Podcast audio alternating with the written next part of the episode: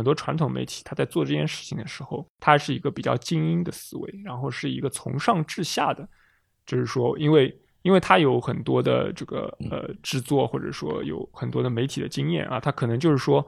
我知道我我我要去解释这个事情给别人看啊，但是我们就是说我们的优势或者说我们的路径就一开始就是从用户当中崛起的，我们所第一个关注的是用户感兴趣的是什么，用户关心的是什么。整个观传媒啊，就观察者网加上观视频，我们是这个立足之点。我就是说，我觉得也是在这里啊，所以我们从始至终，我觉得我们都是一个和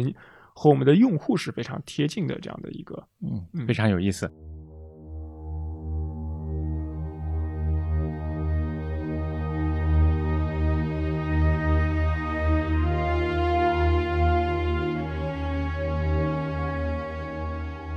你好，欢迎来到篝火漫谈。我是长河。最近几年，伴随着中国进入五 G 时代，我们发现观视频以价值观明确、表达思路清晰、人格化的方式，开创了资讯视频的新范式，在 B 站和头条上都获得了很多粉丝。其创新形式非常值得同行内的媒体人学习和借鉴。我们今天在呃观视频的在威海路这边的这个办公室里面，邀请到了观视频的。内容的幕后负责人陆壮飞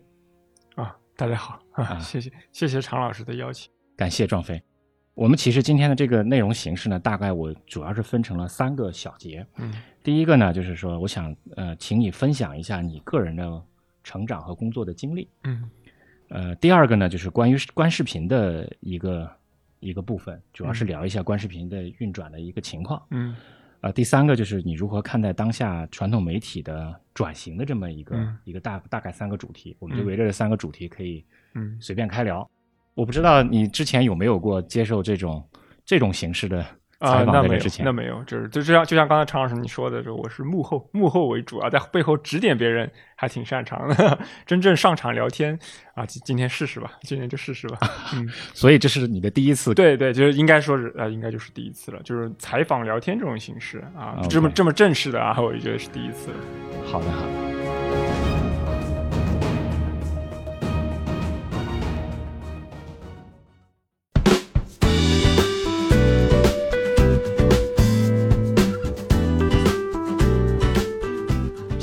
讲讲你的个人成长故事吧。啊，好吧，因为我的成长故事其实还我觉得还挺挺典型的啊，就是说是一个呃二十一世纪，就是说，然后我自己是八九年生的啊，就是所以也算九零后，勉强勉强算九零后。其实我是理工科工科这个专业出身的，我是上海海事大学啊念的本科。我的专业名当时我是刚进这个互联网的时候，给大家一说啊，大家都会。都记不住啊，记不住的专业名，九个字叫港口航道与海岸工程啊，就是说说简单点就是造码头的，其实是是工程设计的啊。但是我说我说，因为我说我这个经历挺典型的，就是现在我们其实可以发现很多在互联网上做自媒体这一类内容的人，很多哎就是理工科出身的，其实就是像我们今天在的这个演播室隔壁就是那个睡前消息栏目组啊，他们那个马前组这个主讲人马都工啊，他就是同济土木工程。这个毕业的，所以哎，其实，在这个圈子里面，像我这样的还挺多的。我就是说，做了以后会发现啊，那然后我毕业了以后呢，就是说，因为我个人虽然是学工科的啊，但是一直就是对文这个文化类的内容很感兴趣，所以就一直有投简历啊。但如果实在找不到工作，那可能就去工地上这个指导工作了。但是后来就是说，先是去了新浪，我实习过啊，就是新浪的这个地方站啊，上海地方站。然后后来就又到了这个呃观察者网这里，呃观察者网那时候是一二年的时候，而是网是网站刚刚建立，就观察者网那个网站刚刚建立的时候我就进去了，那时候我还是大四啊，在实习的期间，然后就在那里一待就待到了大概一七年，就是五年啊一直在观察者网，然后。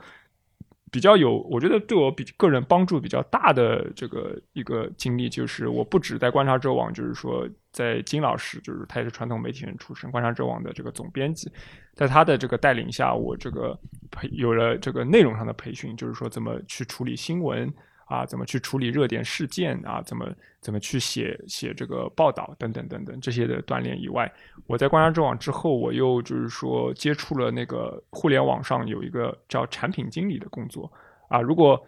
呃说直白点或者说简单一点，产品经理就是大家能看到的那种这个网页是怎么设计的啊，这个按钮为什么要摆在这儿不摆在那儿啊？这就是产品经理的工作，也就是说我是帮帮助这个我们网站的技术人员。来去确认一些这个各种各样的使这个产品使用的细节的啊，这个工作我觉得其实对我日后就是说继续回到内容这一块领域是有很大帮助的啊。然后这个而且这个工作又是特别互联网化的啊，因为我觉得这里面就和传统媒体有一个差别，因为传统媒体如果说这个工作其实有点类似传统媒体一些负责排版呀、一些报纸设计啊，但是在传统媒体里面。这种工作是区分的非常开的啊，就是说技术的工种和这个内容的工种，记者就是他就负责报道嘛。但是在互联网上啊，因因为这个，当然我们团队那时候因为也是个初创团队，他团队比较小，所以大家的这个沟通也就很紧密。像我就是本来就是做新闻编辑，然后因为没有这个产品经理这个角色，所以就是说是勉强被顶上了这个这个岗位，然后去做。哎，做下来感觉好像还可以啊，就是说包括金老师，包括其他的。同事都觉得我做这个事情还可以啊，所以就一直就是说维持下去了。然后，但我本人其实个人啊，虽然虽然我觉得产品的工作也是非常有趣的，但是我对内容始终还是有很大的兴趣啊。所以到了一七年左右的时候，就是说等于是我呃离开了观察者网啊，然后去先是和朋友们一起去探索了一些呃创业上的一些事情啊，不是很成功啊，然后。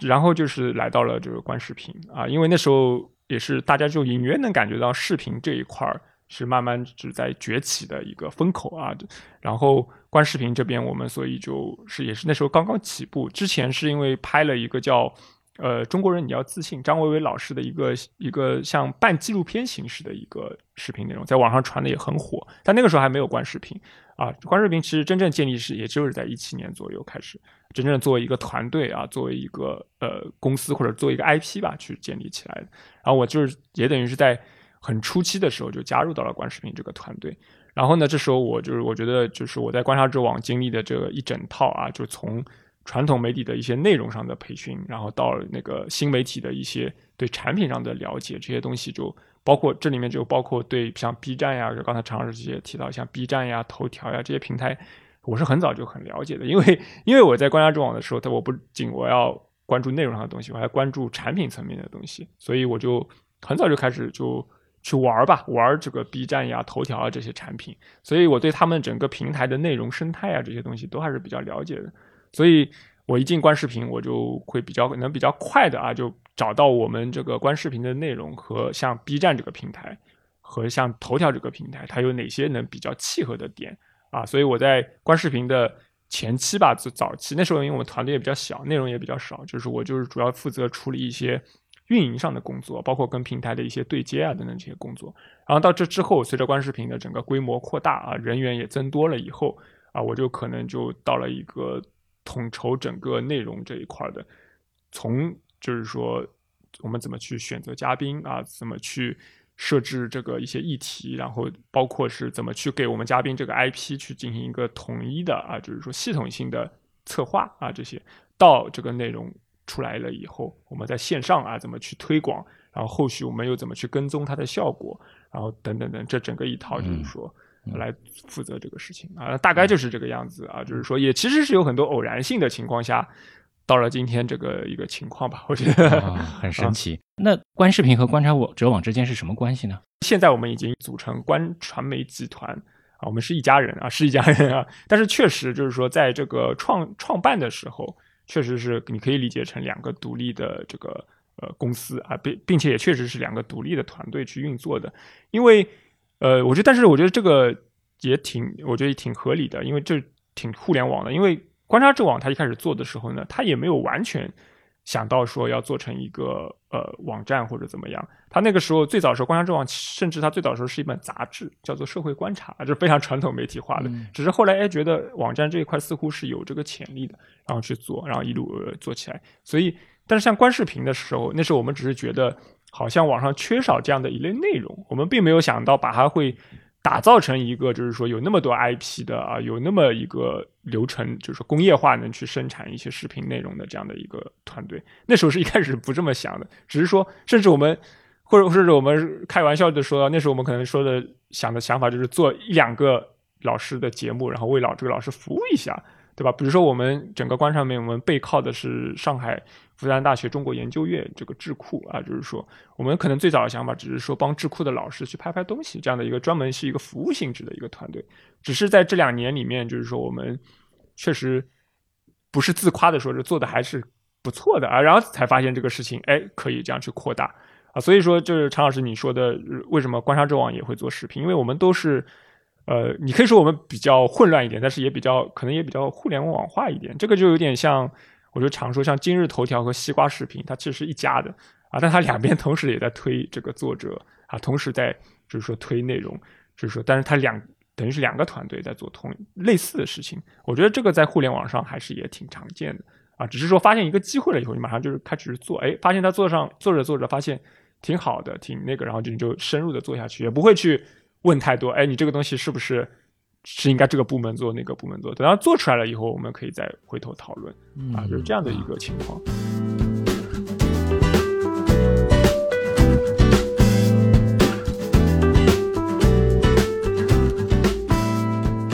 我比较好奇，就是你读大学之前的那段成长经历，呃，因为中国很大嘛，啊，能能透露一下这个你从哪里生长呃长大的吗？啊，那我就是典型的上海人啊，我是上海这个土著啊，是我是南汇人啊，就是在上海的话，就是说这土著中的土著啊，所以从小我也都是在就是说本地上的学啊，就是说其实我没有基本上没怎么出过上海，高中也是在这个上海这边呃念的，初中、高中啊一路都是，所以可能就是说我不是那种就是说世界那么大，我想去看看的那种类型，而是我是那种。世界那么大，我在网上看最快嘛，就是那种从小就是那种呃类型吧。我可能，但是我觉得从小有一点我就印象挺深的，就是我是特别早的一批互联网用户啊，就是说当时就是说像贴吧呀这些呃论坛呀，还有包括天涯呀这些平台呀，我是非常早就开始接触的啊，然后在上面就玩儿啊，上面就发帖呀，我就是说发言啊这些东西。所以那个经历，我觉得对我日后从事这个文字工作，包括啊从事媒体工作是有蛮大的这个帮助的啊。就是因为那时候就是玩，跟人家贴吧上跟人吵架啊，就很生气啊，这种这种感觉一直带到了今天 啊。就是说，对对对对，就我觉得这个感觉就特别重要。对，哎，能透露一下在贴吧的什么 ID 名吗？贴吧最早是这说来还有趣啊。那个时候我因为那时候很流行贴吧，很流行叫学校贴吧。然后我读的那个高中，高中还不错，叫上海交大附中吧。然后那个高中里面，就是说我在那个学校贴吧上，除了学校贴吧，我就会玩那种足球贴吧啊。很多年前会看足球，那是第八吗？呃，第八我没有玩，但是我看，我看，但是我就是说不参与到第八的讨论里面，因为第八他刷的太快了。他那种太快了，我可能是那种希望自己的内容被别人看到的类型吧，所以我不希望写了东西，写了一点东西啊，就是马上就被刷屏就刷走了。那时候，那时候对第八就是说，那常老师也很懂行啊，像第八呀，还有那个时候叫什么海贼王八呀，就有几个八是特别大的贴吧啊，就是说到今天我们现在只记得第八了，其实那个时候有非常多几个很大的八，就是几个动漫和游戏的吧，还有第八是特别大的。那第八的。几个大事件，所以我都也还有点印象。嗯啊，就是说那个时候，就是说那时候真的是野蛮生长啊，全是这种草根的网友，就是自己自己在那里玩玩出来的啊。然后，所以我那时候其实自己看是看会看一些像迪吧这样的贴吧，但是我自己玩的话就是玩那种学校的贴吧，然后我在上面写写东西，然后就给别人看这种啊，然后挺得意的啊，就是 那个。所以，所以你经常写东西。对，我在高中的时候就其实就是经常这些东西啊，然后我那时候语文也还可以啊，就是作文什么的也还还算可以吧，所以呃，就是说别人就觉得我是那种比较文青性质的啊，就是可能那时候就是，然后整个人也比较瘦弱，气质，我觉得这个气瘦弱的气质也是有加分的，对对，就被定位成那个样子了。你你有没有统计过你每每个月下来能写多少字？那时候啊，那个时候那应该还挺多，因为那时候是高中嘛，还是要。上学的嘛，八九年，你高中是哪一年？那时候我是零，我是零八年高考的啊，零八年高考，对对对，所以那时候零六零七年左右，对我还印象很深的时候，高三是汶川地震啊，那时候经历汶川地震的时候，对，所以那时候每每周的话就几千字应该是有的啊，因为高三、高二、高三的学业也还蛮紧张的，但是会各种各样的写，不过现在都没了，因为账号没了啊。为什么账号没了？因为贴吧就是百度，它对吧？吐槽一下百度，它就是后面改了好多次版，然后就是说。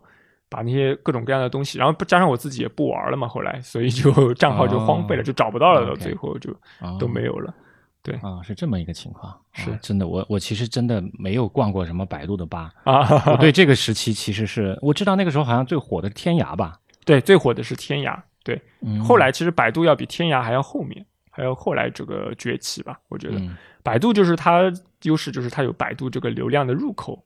可以依靠嘛？就大家搜什么东西，它都可以导入到它的贴吧里面。对，其实论坛上最火、最成功的最早就是天涯。对啊，论坛最成功的天涯。对，我其实是没赶上天涯那一代人的，就是我天涯更早。对对对，我开始玩的时候，天涯已经相对来说没有那么，就是说没有那么火了。我觉得啊，就可能我的经历又不一样一点。那个时候呢。天涯或者百度那个时候，我基本上在做报纸啊，每天呢就是忙着要签版，签完版以后，就第二天早上恨不得这个一觉睡到两点钟，然后下三点钟又去开会了，就是每天的生活是非常，就是非常封闭的一种生活方式，所以我我没有基本上没有时间去逛各种各样的吧。对，就最重要的是那时候可能就是智能手机也没普及。所以常老师也没有那个机会，因为没有你那时候只要只能用电脑嘛，是的，只能用 PC。所以那个时候我经常去的地方，其实 MSN 聊天比较多啊啊，就是可能跟很多人沟通，但是逛各种各样的吧的经历倒没有什么。对对对对对，我觉得逛贴吧的经历对我印象还是蛮深，然后对我影响也蛮深的，因为它就最早的时候就有一点那种一个广场的一个感觉。啊，你能看到很多不同的人在上面，就是说。吵架也好呀，或者说共情，他们有一些共情也好，就是说，这时候你就有一个观察。所以可以这么讲，你应该是最原生的互联网这一代。对对，我觉得是，我觉得常识这个定义完全准确。是的，是的。啊，平时除了工作以外啊，你有什么业余生活吗？啊，这个就我经常跟我同事们也会聊，这个挺有趣的。就是我我经常说一个感觉，就是我离我的生活其实挺遥远的。啊，就是是什么意思呢？就是说，即使比如说吃饭啊，对吧，或者去哪里玩啊，我都不是会，因为有些人他会非常注意这些，尤其是他觉得工作那么累，他到自己的生活里面说，他是要有一个很清楚的啊，就是怎么去体验，不一定是享受，但是要去过好自己的这个业余的生活。但我好像不是那样，我就是说，我离生活很多很远，就是我好像不太在乎这些事情。啊，所以我是有一些工作和生活不分的，那还好。当然，这是因为我的工作就是媒体这一块儿，然后互联网这一块儿，所以我业余生活大部分时候甚至也是就是拿着手机，然后或者说开着电脑盯着这个互联网。其实我觉得我们很像啊，因为你现在是这种状态，我在我在当年这个年龄的时候做媒体的时候也是抱着电脑跑，因为对对对对，可能你得抱着电脑笔记本到处得，然后随时上个网啊什么的，连个 WiFi，对，其实差不多。对，就我我也是相对来讲没有那么多业余生活，就是呃大量的就沉浸在内容和媒体的这种相关资讯里面。对对，但是我我经常也跟我同事们我也讲，这不是因为我多努力或者多拼命，我有可能这就是我的优势吧。我的优势就是我真的对这个事儿是挺感兴趣的，就对整个互联网，比如说哎大家微博热搜在炒这个事情，我就要去看看啊，就是说有有那种感觉。我一定要凑凑热闹的那种感觉，所以我对我来说这个事是不枯燥的啊！我就每天即使干个十几个小时，我也挺喜欢，这对，这是我兴趣所在。对，很厉害。我们刚才谈到了要到五 G 了，嗯，那么在这其实，在四 G 时代产生了一个独角兽，就是抖音。嗯，对啊，呃，当时刚出来的时候，我也有点看不懂。嗯嗯，你自己刷抖音吗？啊，我刷，但是我。我不算刷的很多啊，就是我的对抖音的了解已经赶不上那些更年轻的同学小朋友们了啊。我是自知，但是我是有系统性的去研究它的啊哈。对，但是总体上来说，我对它的了解就是说我得我我认为我自己已经不是那种在互联网上是属于最最顶尖的那一批人了。嗯，就是如果你你问我微博、B 站这些平台，还包括头条这些平台，我觉得我还是有比较丰富的这个。使用经验和这个分析他们的能力的，但在抖音上来说，我更多的是一个学习的姿态啊，去去了解和刷它吧。我觉得就这样。你现在手机依赖吗？依赖依赖，那是肯定的。手机我能看一下你那个屏幕时间，大量的都在都每天用多少小小时的屏幕吗？呃，这个我倒这是什么功能啊？在好像在设置里面有个电源啊，你好嘛，没有嗯多长时间、啊，八小时三十九分钟。啊，还好还好，啊因为我觉得我还是用电脑也是用的很多的，就是其实就是两个屏幕之间切嘛，啊就电电脑不是电脑就是手机，但是我我从来不知道这第一个是什么命运啊，这是游戏，啊，冠位定位，这个这个是款游戏吗？对，啊这个游戏但是可以挂着的嘛，哦，它是其实是挂在后台的对对对对对对，啊，挺有意思的。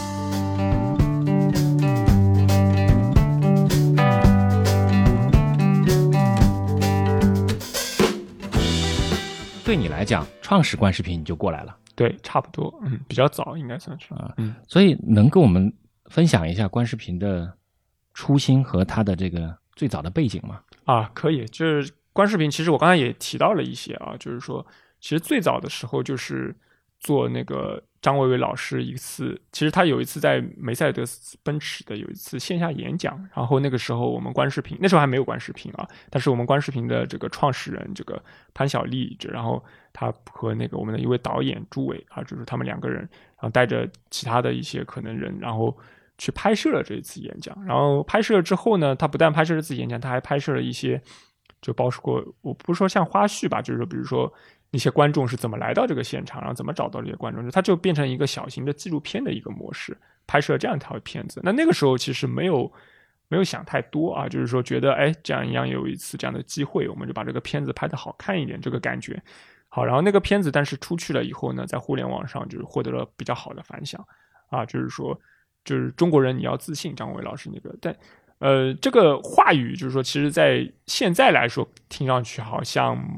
比较多见了啊，比较大家都总能听到什么厉害了我的国呀这种，但是其实在那个时候一六年一一五年一六年的时候是。比较少的啊，就是说那个时候可能呃还没那么自信吧，就我就觉得那时候，所以那个那个视频出去了以后，在全网有过亿的这个播放啊，然后获得比较大的成功，哎，然后大家就会认认为就是说，哎，这好像通过视频这种方式去传播、去表达，其实很很好的一个方式啊，然后我们还没有很好的开发和利用这一块，因为当然这里面还有一个更大的前提，就是整个观察者网。整个观察者网就是它是立足于或者说定位于中国这个呃，随着中国的发展，就是说呃国力日益强大，就是说要有对中国的这些年的成就啊和取得进步要有一个更好的解释啊，这个是观察者网一直定位于就是在内容上怎么去做内容，所以观察者网的包括观视频的受众有很多很多的年轻人啊，他们这一代年轻人是非常关心这方面的，就是说他们为什么会对中美比较啊这些东西这些话题特别感兴趣。因为他们会觉得，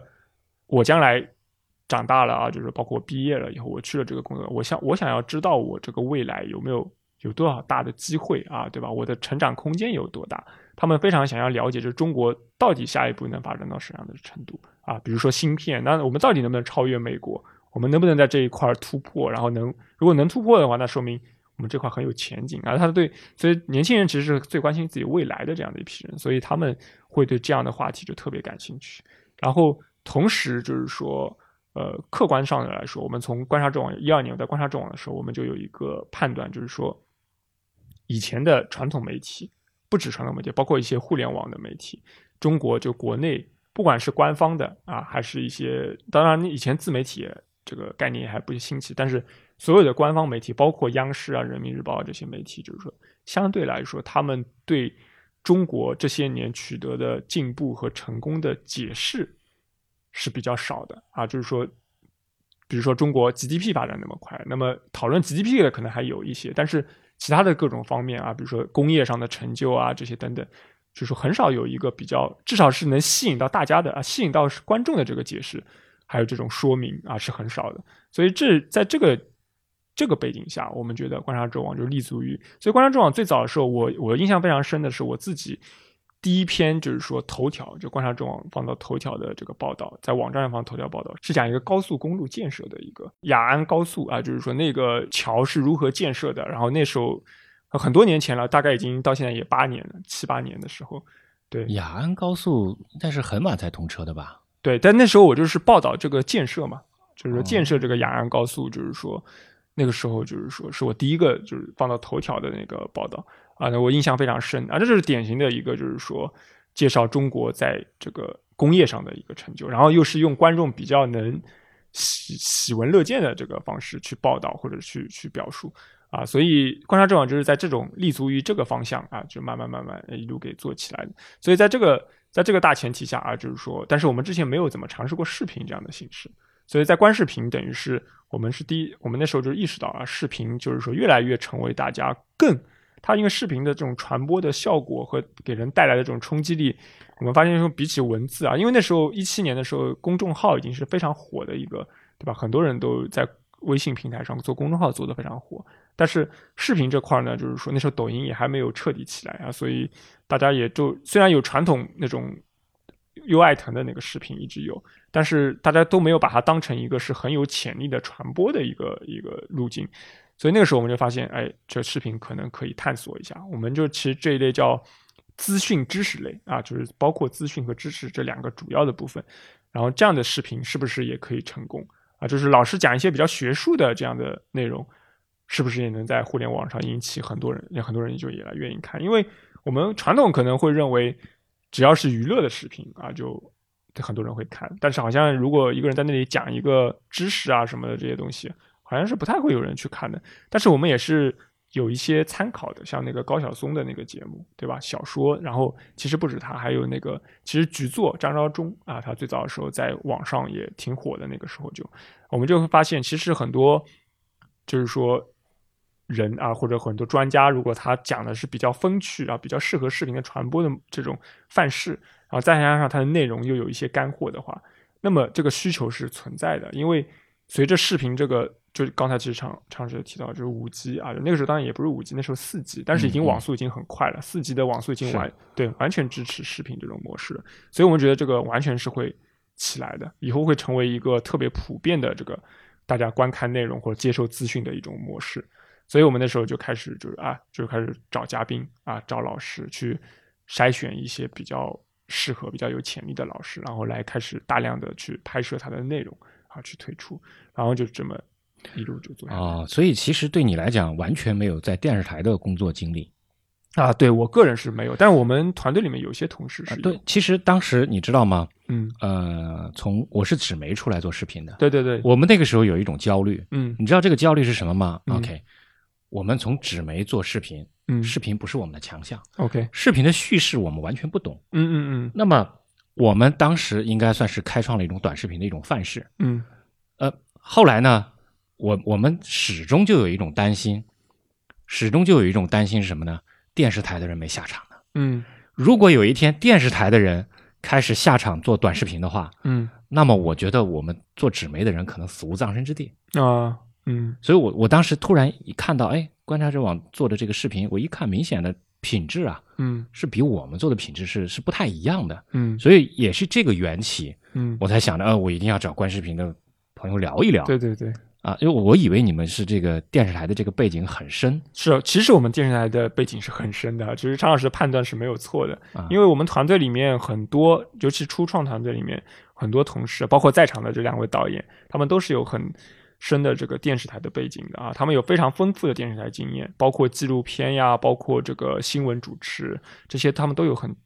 很丰富的经验，包括我们现在在做一档，这就是中国这一档栏目。他也是跟就是说东方卫视去合作去做的，啊，所以我觉得呃我们的所以我们的优势也就在这儿，就是说既有这个电视台的这个经验，就是拍摄上的经验也好，还有制作上的经验也好，然后我因为我是比较互联网化的，然后我们两者就是说产生了化学反应啊，就是说我们这个团队结合到一起了以后，其实就是我我我我这个角色有点类似于就是把他们电视台的这些优势，就是在电视台就是传统这个媒体的优势。在我这里进行一个转化，然后去把它去在互联网上去怎么去用一个适合互联网的方式给它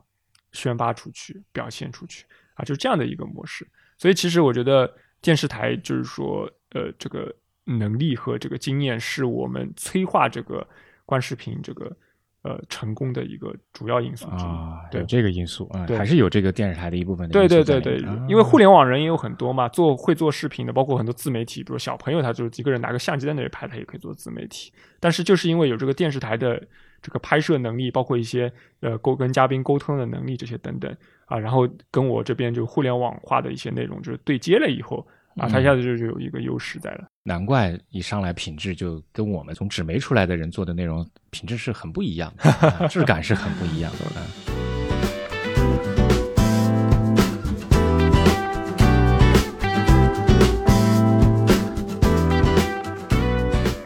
我觉得一家公司，尤其是你做的文化的这样的一个一个事情，那肯定是有一个自己的价值观。嗯，啊、这个价值观你可以说一说吗？可以可以，这个价值观其实而且可以很简略的，就是说一句话，就是说叫我们称为讲好中国故事啊。这句话听上去有点虚，有点大，但其实这句话这背后就是很多中国年，尤其中国的年轻人现在对这句话，就是说他们是会发自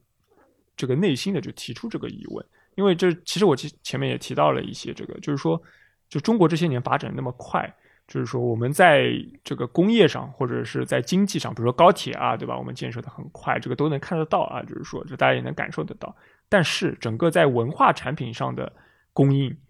是非常非常跟不上这个节奏的。就是说，大家的消费水平啊，大家的这个都已经上去了啊。就是说，但是我们的文化产品，这个文化产品包含电影啊、游戏啊、动漫啊，然后也包含这个。新闻还包也包含这个，就是说知识类的产品，就是说，比如说像美国，就是说，或者说像欧洲啊，对吧？它像那个一些纪录片的频道拍出来那么精致的那种文化产品，这个在中国当然像央视啊一些大的电视台也会有，但是总体上来说，我觉得跟整个中国的市场比起来，它还是比较贫乏的，就是说，而且多元化也不够啊，多元化也不够。最重要的就是还是我前面讲的那个问题，就是说。他很很多时候，他没有很好的去建构，就是说中国自己的一套话语体系。就是说，为什么我们，我一个很简单的话，就是为什么中国的高铁就是世界上建的最多的啊？那以前的话，我们如果是二三十年前的话，我们可以说我们是学人家的嘛，就是美国比我们优秀，日本比我们那是客观存在的，我觉得，对吧？大家都能看得到，就是说美国的高铁多好啊，日本的呃不是美国的汽车有多好啊，日本的高铁有多好啊，好。那么慢慢慢慢，我们一路学一路学，一路一路跟着这个东西学习学习学习，学到今天，我们已经比他们多了，甚至某些领域比他们好了，对吧？那当然也可以，很多人可以说，呃，或者有些不同的意见，就是说，哎，我们呃是是，这只是我们有规模的优势啊，或者我们有一些被，他是可以这样去解释。但是，尤其是我觉得年轻人，他从小就已经，尤其是九零后、零零后他们这代人，他们出生的时候，就是说。已经生活在一个总体上，尤其是大城市这些小孩，他们生活在一个就是说中国和一些欧洲、美国这些国家没有明显差距，甚至在某些领域比他们更好的这个时代。嗯，因为我经历过几个媒体，对对，我经历这个媒体的时候呢，我们对外面说的时候呢，也是也是一样的这句话，嗯叫讲好中国故事。对对对其实你说出这样的一个价值观，我并不感觉陌生。对，但是你觉得这几者之间有有定位上的区别吗？嗯，如果非要说的话，我觉得我们还是更加接地气一点吧。就是说有，如果非要说的话是这样的，因为讲好中国故事，这个官方其实一直也在，对吧？就是尤其是像一些大的电视台或者媒体，央视啊、人民日报呀等等，他们也一直从来没有说他他的责任或者他的义务或者就就是要也要讲好中国故事。但是他的，我觉得这里面有很大的差别，就是。呃，他们很多传统媒体，他在做这件事情的时候，他是一个比较精英的思维，然后是一个从上至下的，就是说，因为因为他有很多的这个呃制作，或者说有很多的媒体的经验啊，他可能就是说，我知道我我我要去解释这个事情给别人看啊，但是我们就是说我们的优势或者说我们的路径，就一开始就是从网络中崛起，所以是我们是从用户当中崛起的，我们所第一个关注的是用户感兴趣的是什么。用户关心的是什么？然后随着这个路径，哎，我们去寻找这个讲这个故事的方法。所以我觉得，对，就是说，上你讲的是某种程度上也是也是对的，但是就是跟我讲的也不冲突。就其实我们就是前提是还有个括号，如果说就是说用用观众关心的方式，或者用观众喜欢的方式讲好中国故事，大致就是这这样的一个我们的整个观传媒啊，就观察者网加上观视频，我们是。这个立足之点，我就是说，我觉得也是在这里啊，所以我们从始至终，我觉得我们都是一个和和我们的用户是非常贴近的这样的一个，嗯，嗯非常有意思。那你说的用用户关心的这种方式来讲故事，嗯这个我因为我之前看到你在正好在前面今年年初的时候，在百度的一个论坛上做过一个分享，对对对那，你做的那几条就非常有趣，对。呃，能能再给我们简单介绍一下吗？啊，对，那我这个是因为我比较也比较喜欢用这种就是说比较感性的那种就是说呃例子来给大家做一些比方啊，就是我当时分享的其实就是呃随着这个新媒体的这个发展，就是说我们和观众其实就是我们就我的主题就是说短视频其实不仅是时间上短了，而且它把人和人之间的空间的距离给缩短了，而且在我眼里，这种空间的缩短。其实比时间的缩短是更重要的啊！短视频真正短在的是这个我们的内容和我们这个用户之间的这个距离上面。呃，因为我觉得这个最明显的就是手机啊，就是说手机我们在使用的时候，大家首先能很第一时间就能想到，它物理距离上就和我们人很近。因为我们如果最早的时候从大荧幕时代就是看电影啊，那是和我们很有距离感的一个东西。然后又到后面到电视时代啊，就其实已经拉近了一定的距离。到了现在的手机时代，这它跟我们的距离很近。但是这还不是最重要的啊，就是说这里面我讲的，其实刚才我讲的其实是一个屏幕和我们的距离感。但其实更更加重要的是，就我们在看这些屏幕上的内容的时候，这些内容和我们是这个日常生活之间的这个距离，它被大大的给缩短了。就是在传统媒体时代，就这里指的就是像那个电影、电视的这个传统的这个屏幕啊，它跟我们的这个它是有一个固定场景的。电影院就不用说了，它是一个非常非常就是说要求高的一个场景，对吧？甚至你要付钱买票进去。然后电视的话，就是说一开始家庭电视不普及的时候，我们可能会有会有记忆，都会聚到一个地方去看。后来家庭电视普及，那么我们一般也是，比如说在客厅啊，就是大家就是一家人聚在一起去看，它也是有一定的。场地和一定的环境的这个限制和要求的，但是到了手机时代啊，就手机其实所以智能手机其实真的是非常大的改变了这个媒体，也改变了这个内容创作的这个模式。手机就是它完全的，就刚才常老师也问我每天要用多少时间的手机，对吧？就是我们有个说法，就是手机已经变成人的器官之一了。有人就、哦对对对，会有这种说法，就是有它这种感受。对对对，它有种代替我们的眼睛、代替我们耳朵的这样的一个功能，所以它跟我们的距离就是说是非常非常近的，近到就是说它已经可以无缝的，就是说融入到我们生活里面。我们在生活里面百分之九十九的场景里面，甚至现在我看到很多人洗澡的时候戴个套子，就是说给手机装一个，对不对？对啊，就是那个套子，对吧？装一个防水的一个防水套，然后就是说他就在那里在洗澡的时候他也会用手机，所以。所以在这种情况下，就是说，手机已经可以在我们生活中任何一个场景中都可以存在，没有任何压力，它对我们不会形成任何就是说障碍。那在这种时候，大家又是通过手机去看一个视频，去看内容，那么也就是说，你这个内容也要它本身也要，如果你个内容也像传统媒体那种样子，就是它有很多比较严肃的感觉，或者说它有一些就是说需要一些呃。比较苛刻的条件，你才能去去看的话，哎，那它就不太适合在手机上播放了，对吧？因为我们可以想象，在手机上我们看东西的话，我可能就是在吃饭，边吃饭边看。我这个老师讲一个历史的这个时间，他可能就是早上起来的时候就把手机放在旁边啊，他就边边听，也可能是音频啊，他就边听在边刷牙在边看啊。但是如果你这个东西有很多条件，很苛刻的条件，限制了这个观看，比如说我举个例子，就是说。你上面有一些数据或者有一些图像的表达，你要求它一定要，就是说在这个屏幕上，甚至这个屏幕的分辨率啊等等，一定要达到多少才能看到。那某种程度上，你已经把自己给限制住了，啊，把自己的这个传播没错没错，这是这是传播的这个介质形态的一个很显然的变化。对。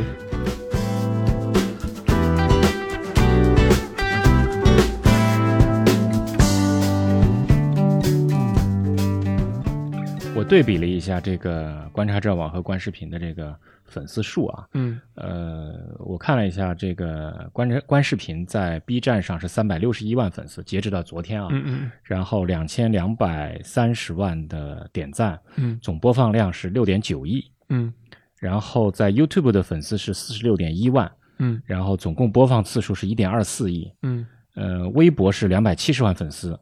西瓜是一百五十五万粉丝，嗯，这是观视频。那观察者网呢？是 YouTube 是十五点九万订阅，嗯，然后一千八百三十二万的观看，嗯。呃，这个然后 B 站的粉丝是六百二十七万，就正好比观视频多大概一倍，嗯。播放是三十八点三亿次，嗯，点赞一点七亿，这个这个播放量是是很高的，对对对，很高然后微博是一千五百三十一万粉丝，嗯。这个微博的矩矩阵量也是影响力非常大的。对啊。所以以你看这两家下来了以后，你们在 B 站应该就已经有一千万，嗯三百多万、六百多万，对，接近一千万，在 B 站就有一千万了，然嗯。后在微博上面已经有也有接近两千万，对。千八百万左右。嗯。呃，YouTube 上的粉丝量就更更更可观了。啊。嗯。最近这些年啊，平台给流量高的这些公司啊，流量补贴是做的挺高的。嗯，对啊我们有获得这个流量补贴。怎么样呢？这个能能让你们维持正向平衡吗？呃，光是流量补贴维持正向平衡平衡是不可以的，不行的。这个而且我觉得不仅仅是我们，绝大部分其实做的比较好的，像我们这样做的比较好的，即使是自媒体，光靠流量补贴来这个维持收支平衡，就是来完成变现，是很困难的。对，虽然因为这个数据其实也大家也都非常清楚，因为它业内也是比较比较透明公开的。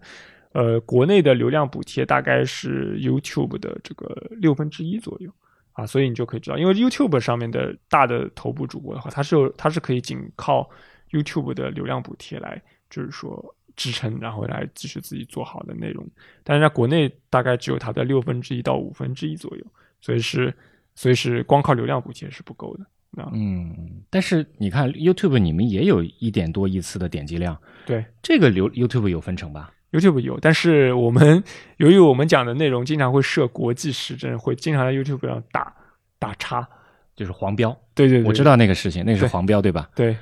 就就、啊那那种就没有流量补贴。那么整体下来以后啊，在商业变现上，你们还有些什么样的一些方式吗？对，所以这个这个确实我们现在也是在探索的，而且大家都能看到，就是说，一方面就是说我们可能会有一些市场化的一些，就是说，比如说那个睡前消息这个栏目，因为它比较内容比较生活化，就大家能看到它就会有一些广告啊，就是有广告，这个观众其实也理解啊，就是观众看到这个观众就会说恰饭了，对 对对。恰饭视频，对对啊恰饭视频，大家也能理解，粉丝能理解。对对对，能理解。但是呢，这一块的现在问题呢，就是我们的内容可能偏国际时政的还是比较多，所以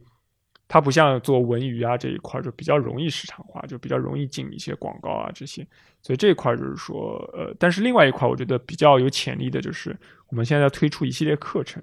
啊，啊，课程什么样的课程呢？哎，那个比如说那个我们做沈毅老师的那个课程，就嗯讲那个美国中美关系的一个课程。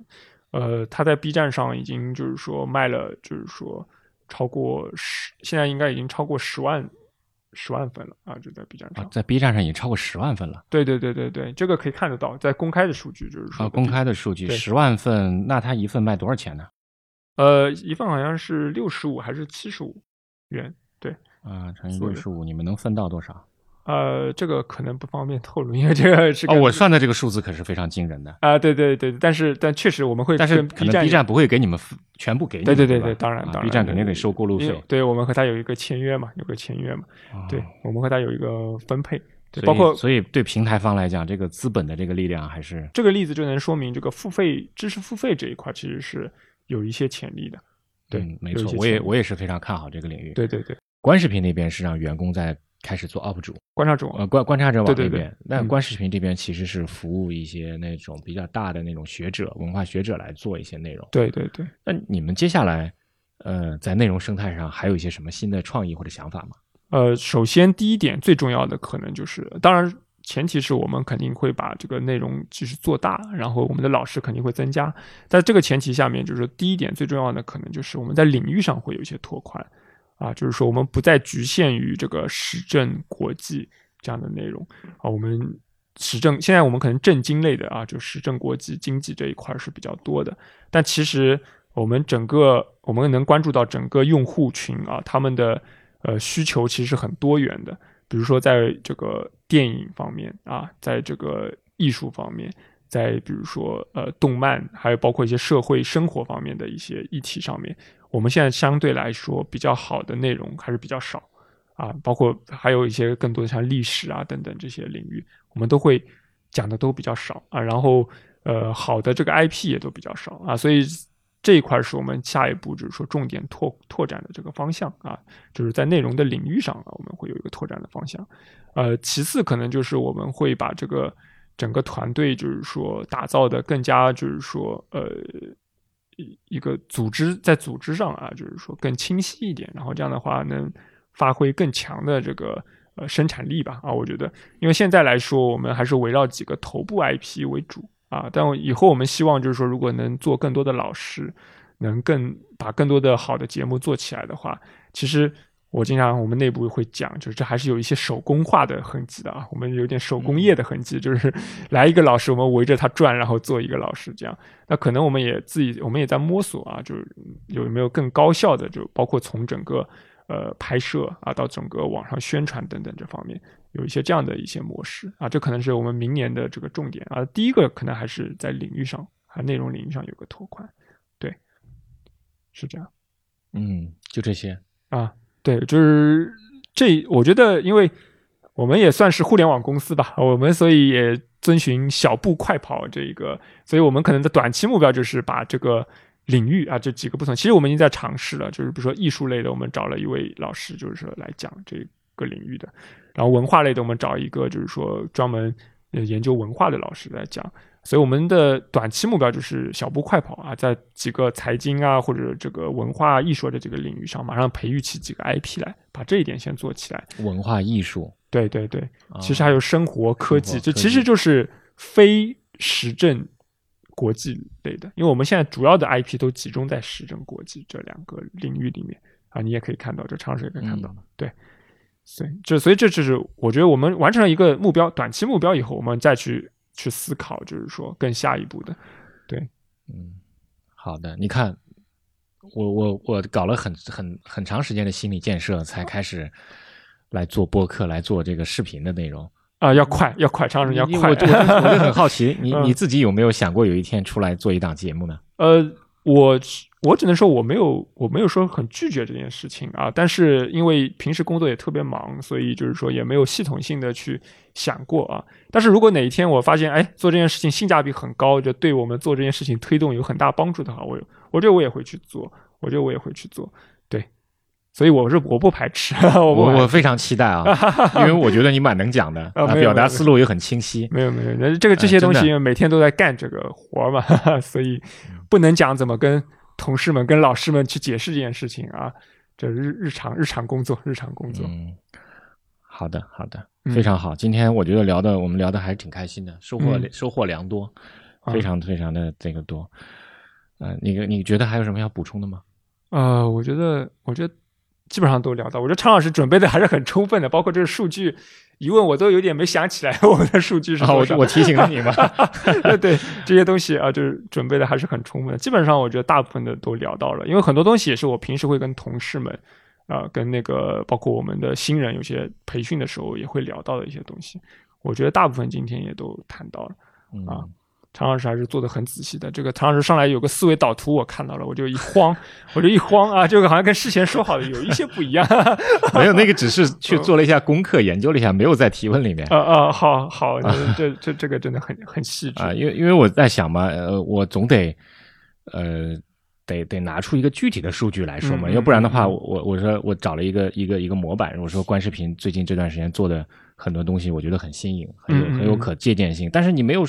没有具体的数字支撑，对我们没有在这讨论这些东西的话，但可能对大家来讲没有没有具体的支撑嘛。嗯嗯，我觉得就是说，看，尤其是常老师，您做过传统媒体嘛？其实你你刚才提的这几个问题，我觉得，呃，我觉得我也是完全是在一个思考和学习的过程当中，所以我觉得我那个不是答案，这只是说一种参考嘛，就是我们就是一个谈话，是讨论。那当然了，对对对，我们我们就是只是去讨论，就我相信以后。如果有机会，我们还可以继续来，就是说对这几个问题，对深入的探讨。因为有时候我自己也会去想啊，就是说，包括您提到的像传统的电视人出来做新媒体，有些优，或许有些优势，我也自己现在还没有完全没有没有发现啊。就我也挺担心的，像是你说，哎呀，这些电视人出来做那个，我现在想想也是，因为我看那个央视啊那些主持人出来，哇，他们做的东西确实也都很好啊。他们如果有转变过来，在互联网新媒体这块也发力的话，说不定也会。对吧？一方面去想他们优势，一方面想想他们的缺点是什么，对吧？呃是我我们光看别人的缺点了，但是嗯。我们有时候可能恰恰忽视了别人的优势，对，因为他可能有一些是是有一些，虽然每个人都会克服自己的缺点嘛，嗯你像嗯。传统纸媒出来的人，他肯定也要克服自己的缺点来做内容。他下场了以后，他肯定会有一些新新颖的东西带给我们，嗯。对吗？就像观视频的这些背后的东西，所以说他们那个如果一旦下场了以后，就像原子弹爆炸一样，嗯它能产生的那种、那种核聚变效应是可能我们无法估量的。嗯，那么我们现在已经看到了，呃，纸媒下场了，有一部分电视的人下场了，嗯但电视的最精英的人其实还是没有下场的。对对，那么普通用户已经下场了。对对，那么在五 G 时代，接下来再往下走的话，那么可能你还会看到，可能有你们已经要让很多专家学者在下场了。嗯对那么还会有很多，甚至有可能，我觉得可以畅想一下，会不会有可能有政府官员下场？不，我觉得不是有可能，因为我之前看到像直播平台上已经出现一些官员，就是说参与直播这件事情了。我觉得为什么不可以呢？完全完全可能的，因为大家会慢慢发现这种渠道和这个呃视短视频这个路径啊，就是就是有时候能性价比非常高的啊，去帮你完成一些信息的转达呀，或者信息的传递啊。这点，而且我觉得像一些警务啊，这些就是警方或者说一些呃，可能政务政务方面的可能还会少一点，但是像一些呃警务啊这些这种，这其实就很需要一些信息传递的一些呃一些部门的话，我觉得很快就会出现这种通过短视频啊来来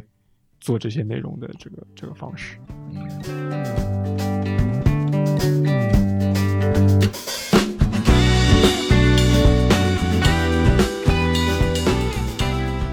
焦虑吗？焦虑是肯定有的啊，就是说，即使现在的这种现在这个局面下的竞争，我觉得都已经足够焦虑了。就是说，你会看到，就是说，一方面是传统媒体，就是像呃，就不知道这个常老师注意到没有，像今年其实二零二零年，就是很多的官方账号是今年开始入驻 B 站的，就主要指的是媒体的账号，比如说央视频，嗯它是今年，它就是今年入驻的。还有很多官方的，像中科院物理所呀，这些全是今年在入驻 B 站，然后做的都很好啊。所以这是一方面，然后另外一方面就是说底层的，就像刚才常老师说的，就是说有很多很多自媒体啊，这种都是普通人，因为现在随着手机还有五 G 的这个普及，大家就是说门槛越来越低了啊，就是说，所以其实我们像我们观视频也是，当我们的优势是我们吸取两方的这个优点啊，但是呃，同时也就意味着我们受到两方的竞争和挤压，啊所以焦虑是肯定有的嘛。但是我想，呃，就是在这种焦虑下，我们也可以不断的哎去鞭策自己啊，就是说，有时候时间也是很重要的嘛。那抖音出来也就那么没那么多长时间，你有时候比人家快半年或者甚至快三个月啊，你这个东西可能就效果就完全不一样。就还是像回到 B 站的例子，它是 B 站虽然已经建到现在已经快八年还是九年，但是它今年是它流量涨得最快的一个一个时间点，它好像翻了三倍、两倍到三倍左右。所以有时候如果你是去年年底就已经在 B 站做起来的，你今年可能这流量一下子会高掉很多。但是如果你今年再过来的话，你就会稍微面临的竞争就会更大一些，你的基础就会更落后一些啊。所以这是我前面也说的，互联网就是小步快跑啊，小步快跑，就有一个短期目标，然后你只要能先去实现它啊，就有时候就能为你带来蛮大的优势。所以焦虑管焦虑，做也管做吧，就是就是这个样子。嗯，是。看来我看来，我觉得你还蛮有信心的。呃，还好还好，蛮有信心。我觉得我这人可能也比较乐观吧。对，那就好，那就好。毕竟你像这么大一团队，甚至我想设想一下，可能到二零二一年啊，观视频的这个团队可能会会更大呀，对吗？对对对对，应该应该就是会会更大的。对，现在我们还没超过一百人，但是二零二一年应该会超过一百个人观视频这一块。啊 OK，好的，我期待你们有更多的内容在互联网上可以呈现出来。好的好的，我们努力。嗯，好的，嗯谢谢壮飞。啊，谢谢常老师，谢谢常老师。